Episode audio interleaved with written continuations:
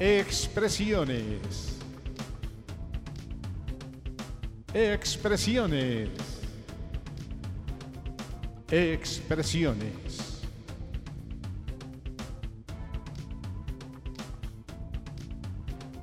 Programa temático de filosofía, arte y cultura. Comenzamos.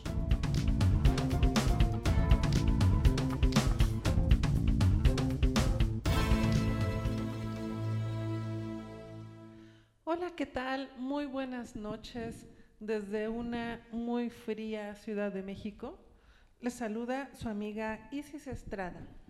Hola, ¿qué tal? Muy buenas noches. Pues aquí saludándolos ahora con un abrazo caluroso, precisamente para que entonces de esta manera eh, amortiguemos, por usar un término, este frío eh, invernal de diciembre, perdón, de, de- de enero. enero, ya. es, es que, es que yo me siento todavía como en vacaciones. Sí, ¿no? Eh, como que todavía la gente no quiere regresar. Sí, eh, es lo que me doy cuenta. De las vacaciones. A- Antes se decía el, puente de, ¿qué- ¿cómo se llama? De Navidad. Guadalupe Reyes. Guadalupe Reyes, que empezaba, ajá, exacto. Pero ahora ya se siguieron, hicieron puente. Y bueno, pero nosotros aquí chambeando con, con mucho ánimo y con mucho gusto, dándoles la bienvenida. Pues saludos ¿eh? a todas partes de, ahora sí que del mundo, donde nos estén escuchando. Y el tema que nos congrega esta noche es Nijinsky, una leyenda de la danza. Una leyenda, Carlos, que ya se está perdiendo. O sea, es desesperante. o sea, ver cómo año tras año la gente se está olvidando de Václav Nijinsky. Pues sí, así pasa con muchas eh, personalidades eh, que han dado su vida en aras del arte, ahorita hablando del arte, en ese caso específicamente de la danza, que parec- pareciera que el tiempo eh, se los traga, el tiempo pareciera que los desaparece. Pero eso más bien tiene que ver con que hay algunas personas que son un poco ingratas, que no saben reconocer ese legado artístico que nos han dejado y que pues hay que traerlos de nuevo, colocarlos en el escenario, este, pues para precisamente que no se desaparezcan. Y lo digo con horror y lo digo con espanto y hasta me quedo de pronto sin habla, porque Nijinsky es una figura que por muchas razones debe ser recordado siempre, no debe de ser olvidado. Desgraciadamente existen muy pocas imágenes de él eh, y, y ni hablar, no existe creo que ningún video de él. El, el único clip eh, en movimiento que existe de él, desgraciadamente ni siquiera tiene que ver con la danza. Es un clip que dura solamente unos segundos de él caminando en las calles de París. Entonces, eh, eh, lo poco que existe, bueno, son los testimonios, lo que se escribió en su época sobre él, lo que él mismo, él mismo escribió, lo que escribió su, su esposa, y, y ya. Por eso se convierte de pronto en leyenda, ¿no? Sí, sí, y entonces este, los medios actuales donde hay más registro de todo y hay más registro inclusive de cosas que no tienen sentido o de boberas o tonterías, pero bueno, eh, precisamente porque no existía ese tipo de registros como los de ahora, hay que traerlos y entonces dejarlos en estos nuevos registros, por lo menos en ese caso a través de un podcast, hablar, hablar de él, este, de, de su obra y de ese legado que ha dejado. Así es. Y un poquito para ponerlos en contexto histórico, pues Václav Nijinsky, quien era polaco de nacimiento, pero bueno, desde muy pequeño eh, vivió en Rusia, nació un do- 12 de marzo de 1889 y murió un 8 de abril de 1950. Fue un bailarín y coreógrafo eh, muy famoso en su época, eh, muy eh, reconocido en su época por, por su gran arte. Y, más que hablar de, de determinadas fechas y lugares y todo eso, vamos a hablar del el Nijinsky humano, el artista que luchó contra la adversidad de su época, contra la adversidad también de una enfermedad mental que fue, no fue bien eh, tratada y contra la adversidad de ser un creador que se adelantó a su época y no fue comprendido. O sea, tuvo todo en contra. Tuvo todo en contra, y, pero también tuvo la bendición de ser amado por una mujer que lo rescató. Y, y ahorita que entremos ya al chisme de la historia de la danza, sí, literalmente lo rescató de, un, de una explotación de la cual era objeto por parte de, de Aguilera. Pues eh, es, es, es, interesante precisamente cómo a través del trabajo que, que se va generando la creación artística, pareciera, eh, y, y, por eso es importante la época, porque también en su época, para su época, como bien dices, estaba adelantado, y eso eh, de pronto está en, contra de la propia creación y de las propias propuestas, porque también en esa época estaba todo mucho más cerrado, ¿no? O sea, había ciertas... Uh, era mucho más esquemático y tenemos, hablando de la danza, todo el legado de lo que se conoce como danza clásica, que finalmente son estructuras rígidas y cerradas y que de alguna manera pareciera que eso no, se, era intocable, ¿no? Sí. Bueno, él básicamente era bailarín de ballet, eh, dotado de una gran capacidad técnica y también histriónica, y desde muy joven pues ya participaba en las producciones de, y con papeles principales en el Teatro Marinsky. Es Sergei Diaghilev quien reconoce su talento, se vuelve su mentor y su mecenas y lo anexa a sus proyectos, los cuales desarrollaba principalmente en Europa, concretamente en París. ¿no? Bueno, realizaban eh, con la compañía de Diaghilev, que se denominaba los ballets rusos, bueno, eh, año tras año hacía giras por las principales capitales de Europa, llevaba a los mejores solistas, eh, no únicamente del ballet Marinsky, sino de, del Bolshoi, etc. Y realizaba esta gira a las cuales se anexaron grandes coreógrafos como Fokin y, este, y, en su momento también eh, Nijinsky. Eh, fue una figura principal que lo ayudó a llegar a la fama, a, a Nijinsky, una persona que incluso ellos fueron pareja, eh, pero eh, llega un momento en la vida de Nijinsky en la cual él se siente saturado, en la cual él, se siente controlado por Diaghilev, ¿no? Se vuelve, ya entramos al chisme de la, historia de la danza, a la chimole. Nijinsky se siente explotado, se siente controlado, se siente manipulado por Diaghilev en todos los sentidos. Y hay muchos testimonios y, este, y hechos que lo confirman. ¿no? Por ejemplo, bueno, Nijinsky era bisexual.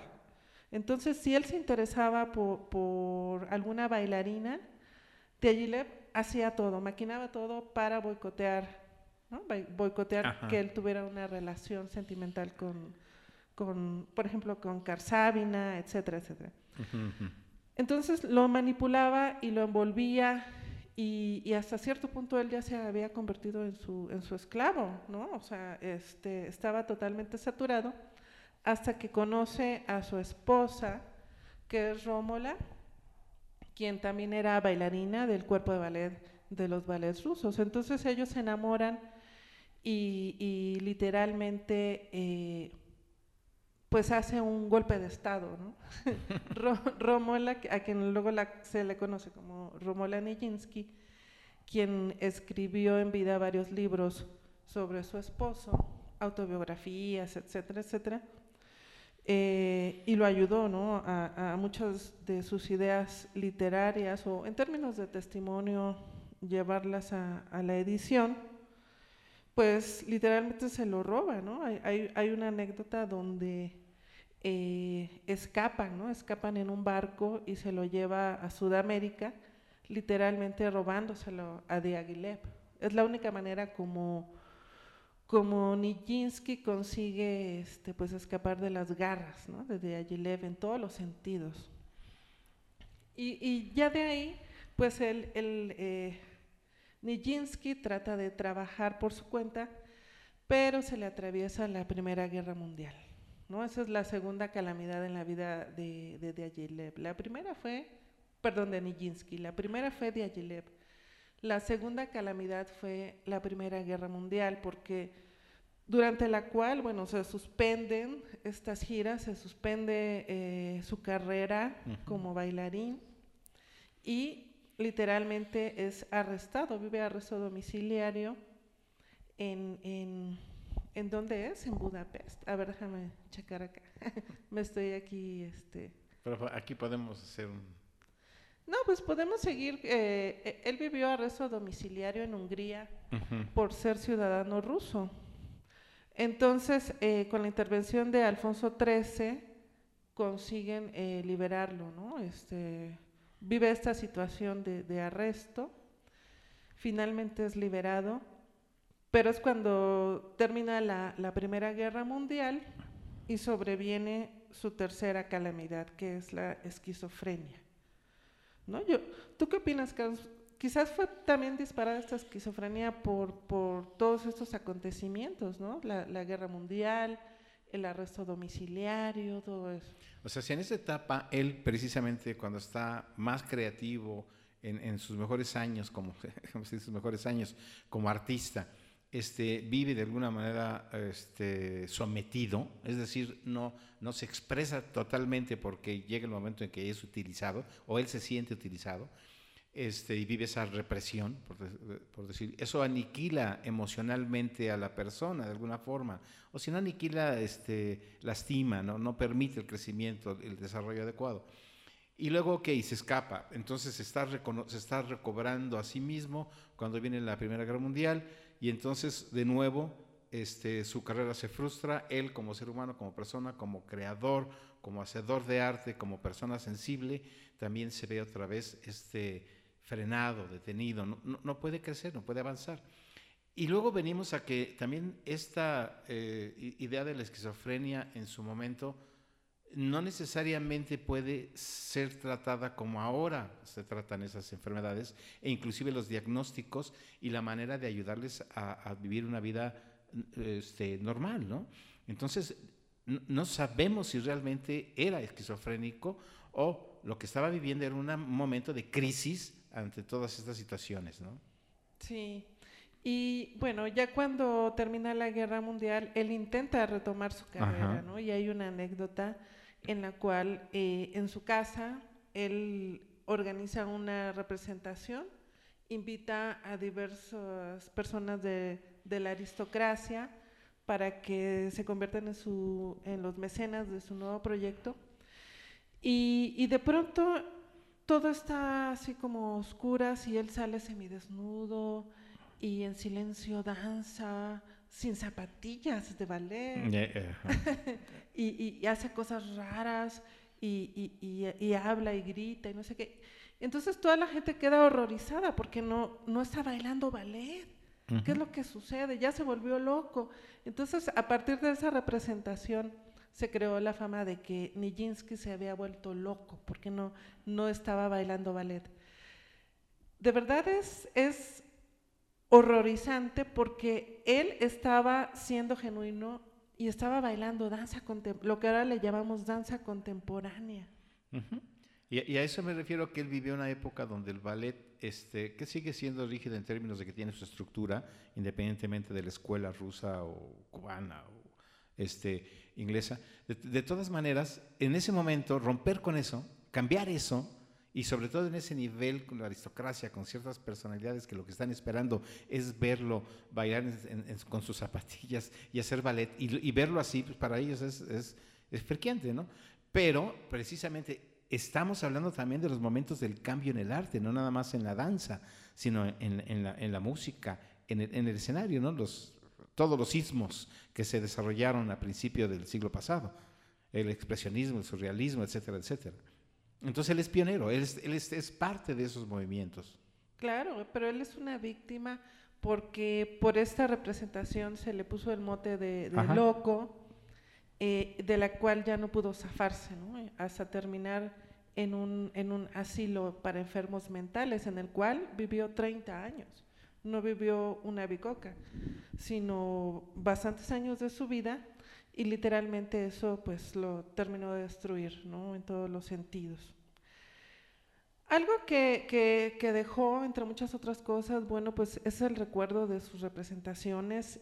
Él era eh, un bailarín que muy desinhibido, con una eh, fuerza física tremenda, ¿no? O sea, decían que, podía hacer un sinnúmero de piruetas, y, pero, pero sobre todo su capacidad histriónica.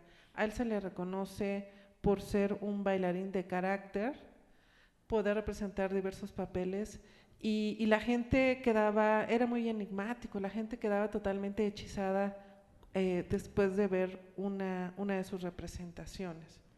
También como coreógrafo fue muy creativo, trataba de salirse de los márgenes, eh, evocaba mucho los bailes folclóricos rusos, incluso los bailes primitivos rusos, ¿no? como, como la consagración de la primavera, eh, en fin. Él siempre eh, fue muy original, fue muy sui generis, tenía un personaje también con el cual salía a escena, que era una de sus características, que eh, él presumía que cuando salía a las calles de París nadie lo reconocía, porque él no iba en personaje. pasaba como como un individuo más entre la multitud. Así que, este, pues ese es el, este es Nijinsky, ¿no? El Nijinsky que esperemos nunca este, desaparezca de la memoria de todos aquellos que, que nos interesa la danza y que apreciamos este, el arte. Y esa es la idea de este tipo de programas, motivar a que eh, al escuchar Nijinsky, los que ya lo conocen, vuelvan a retomar, este, investiguen un poquito más y los que no, pues hay que conocerlo, hay que investigar sobre lo que hizo, hay que tener esos referentes, porque es necesario traer de las raíces de, la cultura las cosas que nos permiten seguir creciendo. Bien.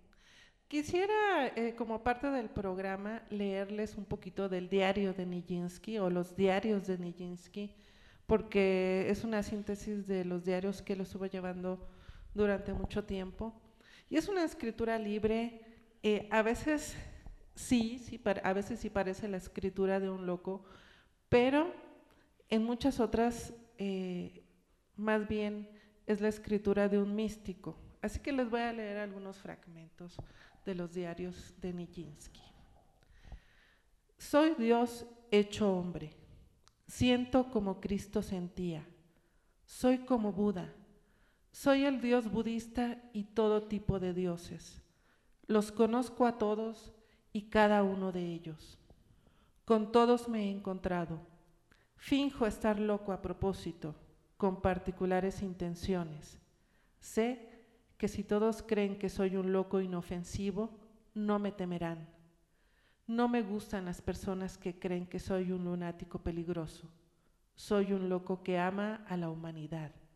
Mi locura es mi amor a la humanidad.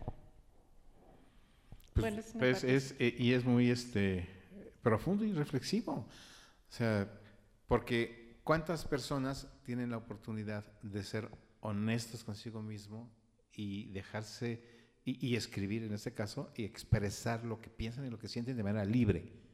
Así es, libre como él era, ¿no? y lo mismo sucede con su escritura que estos diarios, bueno, él, los llevaba y, de pronto su esposa le, hace la propuesta, ¿y por qué no los publicamos? Y, él acepta, ¿no? Él acepta, eh, y lo cual es un regalo pues hacia el futuro. Tanto es así que en este momento los estamos leyendo. A ver, otro fragmento. El hombre ha nacido fuerte, pero se debilita a sí mismo porque no tiene cuidado de su vida. Yo quiero amar. El amor es vida y la risa es muerte. Muchas personas dirán, ¿qué hace Nijinsky hablando siempre de Dios? Se ha vuelto loco, es un bailarín y nada más. Oigo todas esas burlas y no me hacen enfadar. Yo lloro y lloro. Mucha gente dirá que Nijinsky no hace más que llorar. Yo no, yo estoy vivo y por eso sufro pero rara vez pueden verse lágrimas en mi rostro. Es mi alma la que llora. A ver, a los que nos están escuchando, a ver. ¿Les pegó?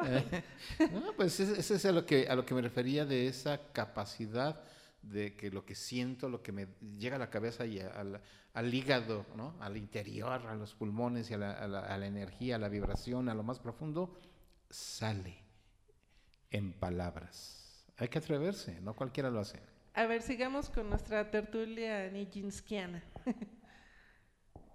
Sin energía no hay vida. La vida es difícil porque los hombres no conocen su importancia. La vida es corta. No escribo para divertirme, sino para hacer que los hombres entiendan la vida y la muerte. Amo la vida, amo la muerte. La muerte puede parecer encantadora cuando es la voluntad de Dios y es horrible cuando no hay presencia de Dios. Miren, también interesante, ¿no? O sea, el valor a la vida el valor a la vida, que lo que hemos comentado en otros programas con otros temas, que pareciera que se ha perdido, ¿no? O sea, no hay respeto a la vida, no hay profundidad en términos de reflexión acerca de la vida. Y, y, desafortunadamente mucha gente vive porque no se ha muerto. Decíamos, vive y trabaja porque le van a dar una quincena o este simplemente quiere convivir, distraerse, y etcétera, ¿no? Eh, pero el valor esencial de la vida Ajá, la, importancia de, de, aceptar tanto la vida como la muerte y, y, la presencia de Dios. ¿no? A ver, vamos a, leer el último fragmento, ese es un poquito más largo y tiene que ser este, así leído entero porque es como una, una idea completa. ¿no? Decía Nijinsky en sus diarios, no quiero que la gente crea que soy un gran escritor o que soy un gran artista, ni, ni, siquiera que soy un gran hombre. Soy un hombre sencillo que ha sufrido mucho. Creo que he sufrido más que Cristo. Amo la vida y quiero vivir, llorar, pero no puedo. Siento un dolor tan grande en mi alma, un dolor que me atemoriza. Mi alma está enferma. Mi alma no mi espíritu. Los médicos no entienden mi enfermedad. Sé que necesito ponerme bien. Mi enfermedad es demasiado grande para ser curada deprisa. Soy un incurable. Mi alma está enferma. Soy un pobre, un miserable. Todos los que lean estas líneas sufrirán, comprenderán mis sentimientos. Sé qué es lo que necesito. Soy fuerte, no soy débil. Mi cuerpo no está enfermo, es mi alma la que está enferma. Sufro, sufro. Todos sentirán y entenderán que soy un hombre, no una bestia. Amo a todos, tengo defectos, soy un hombre, no soy Dios. Quiero ser Dios y por eso intento corregirme. Quiero bailar, dibujar, tocar el piano, escribir versos, quiero amar a todos. Ese es el objeto de mi vida. Sé que el socialismo me entendería mejor, pero, pero no soy socialista. Soy parte de Dios. Mi partido es el partido de Dios. Amo a todos. Yo no quiero la guerra ni las fronteras. El mundo existe. Mi casa está en todas partes. Vivo en todas partes. No quiero tener ninguna propiedad, no quiero ser rico, quiero amar. Soy amor, no crueldad. No soy un animal sanguinario, soy un hombre. Soy un hombre. Dios está en mí. Yo soy en Dios. Le amo, le busco. Quiero que mis manuscritos sean publicados a fin de que todos puedan leerlos. Espero corregirme. No sé cómo, pero siento que Dios ayudará a todos aquellos que le busquen. Yo le busco, pues puedo sentir a Dios. Dios me busca y por eso nos encontraremos el uno al otro. Pues ahí está, se hace, se hace la pausa chejoviana, así, ¿no? Cuando terminas. Porque este, está uno escuchando y está uno eh, también eh, repitiendo las palabras y con esas mismas palabras diciéndose a uno mismo lo que uno mismo se quiere decir de lo que está escuchando y qué sentido tiene, etcétera, etcétera, ¿no? Sí, sí, es, es una, este, o sea, es, él está dialogando consigo mismo, con su pensar, está, está dialogando con su torrente de pensamiento mientras va surgiendo. Ajá, sí, sí. Es una cosa increíble y bueno, o sea, los que admiramos a Nijinsky nos duele verlo sufrir, así como dice, yo sé, yo sé que me escuchan y les duele lo que estoy diciendo. Sí, sí nos duele. Nos duele escucharlo que, está, que sufre, ¿no? Sí. Y, y, lo que decía también yo hace ratito tiene que ver con la época, ¿no? O sea, es una cuestión que, que más allá de esquizofrenia puede ser trabajada precisamente a través con un buen psicólogo más que con un psiquiatra, porque, y él lo dice muy claramente, mi cuerpo está sano, lo que está enfermo es mi alma. Y, y, para salvar, el, no para salvar, para, para curar el alma se requiere todo un proceso muy rico en términos precisamente de comprensión del pensamiento y de los sentimientos de la persona. Hay que ser muy sensible para, para dialogar con él, lástima, no se puede ahora.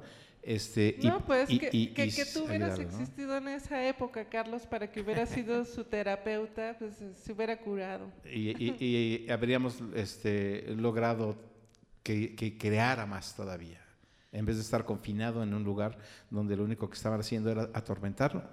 Sí, o sea, tú como terapeuta y como artista, pues lo hubieras ayudado increíblemente. Que hubiera una máquina, máquina del tiempo. para sí, bueno, los, los, los, tiempos cambian y ahora, eh, y es un poco también lo que dices al inicio, ¿no? Hoy tenemos más recursos, hay que aprovechar que tenemos más recursos de todo. Nijinsky no los tenía, él tuvo que abrirse un espacio y soportar a un mecenas, para poder salir adelante, para poder crear. Este, los tiempos cambian y, y, y, no hay registro de su obra. Y tuvo que estar finalmente 30 años metido, recluido en un lugar donde no debería de haber estado etcétera, etcétera, ¿no? Así es. Entonces aprovechemos lo que tenemos. Hay que apreciar nuestro momento histórico, los recursos que tenemos, incluso los recursos, este, bueno, hay terapeutas. Ajá. si, si, si, los que nos escuchan son artistas, como sensibles que somos, ¿no? De pronto somos bien, este, emocionales, temperamentales buscar la terapia. Y, y, este, la mayoría, yo creo, de lo que nos están escuchando, no estamos en una guerra. No estamos, no, no estamos atravesando o terminando una guerra. Siempre hay vías, siempre hay vías. Entonces estamos en un momento, independientemente de la pandemia, que finalmente ya terminarán unos meses, esperemos, este, y es un reto más, pero no estamos en esas circunstancias. Imagínate qué grande artista era él, que aún a pesar de todo, aquí estamos, seguimos hablando de él, seguimos apreciando su grandeza, su arte, su originalidad. Que, que, esa es precisamente una de las cualidades o características del arte. No, no, y hablo del arte, el verdadero arte, porque hay, muchas cosas que se dicen arte y que no necesariamente lo son, que van más allá del tiempo y el espacio. Trascienden tiempo y el espacio porque además son testimonios de momentos históricos importantes en la vida. Pues los invitamos a que sigan investigando sobre Nijinsky. Hay muchas recreaciones de sus coreografías. Eso sí quedó, eso sí se perpetuó. Eh, gracias a Dios, gracias a Dios, al Dios de Nijinsky. Eh, él sobrevive en sus coreografías. A lo mejor no como persona, eh, en términos de que no, no hay muchas fotos de él, no hay muchos videos de él, pero su arte sí sobrevivió. Y ahí está, y hay que buscarlo, y hay que conmoverse, ¿no? Y hay que sentirlo, sentir su trepidancia. Así que los invitamos. Ah, en YouTube pueden buscar Nijinsky y van a salir eh, varias recreaciones contemporáneas de, sus coreografías. Y esa, son la, esa es la aportación que hacen muchos de los artistas este, para que uno siga creciendo, enriqueciéndose con, con lo que ellos han, han dejado y eh, darles el valor que, merecen. No hay que olvidarlos, no hay que olvidarlos, hay que traerlos y hay que hacerlos vivir en el presente de alguna manera. Así es, porque acuérdense que Nijinsky nos ama. Él amó a la humanidad, como dice, y por eso se parece a Dios.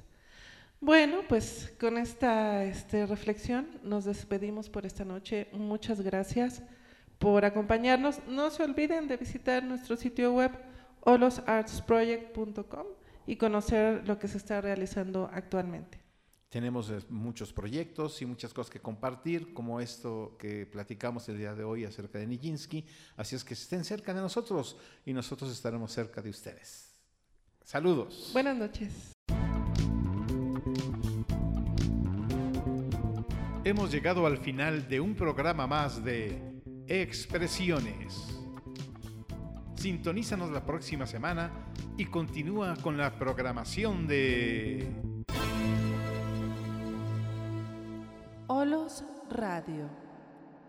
Integrados sinérgicamente en el Olos.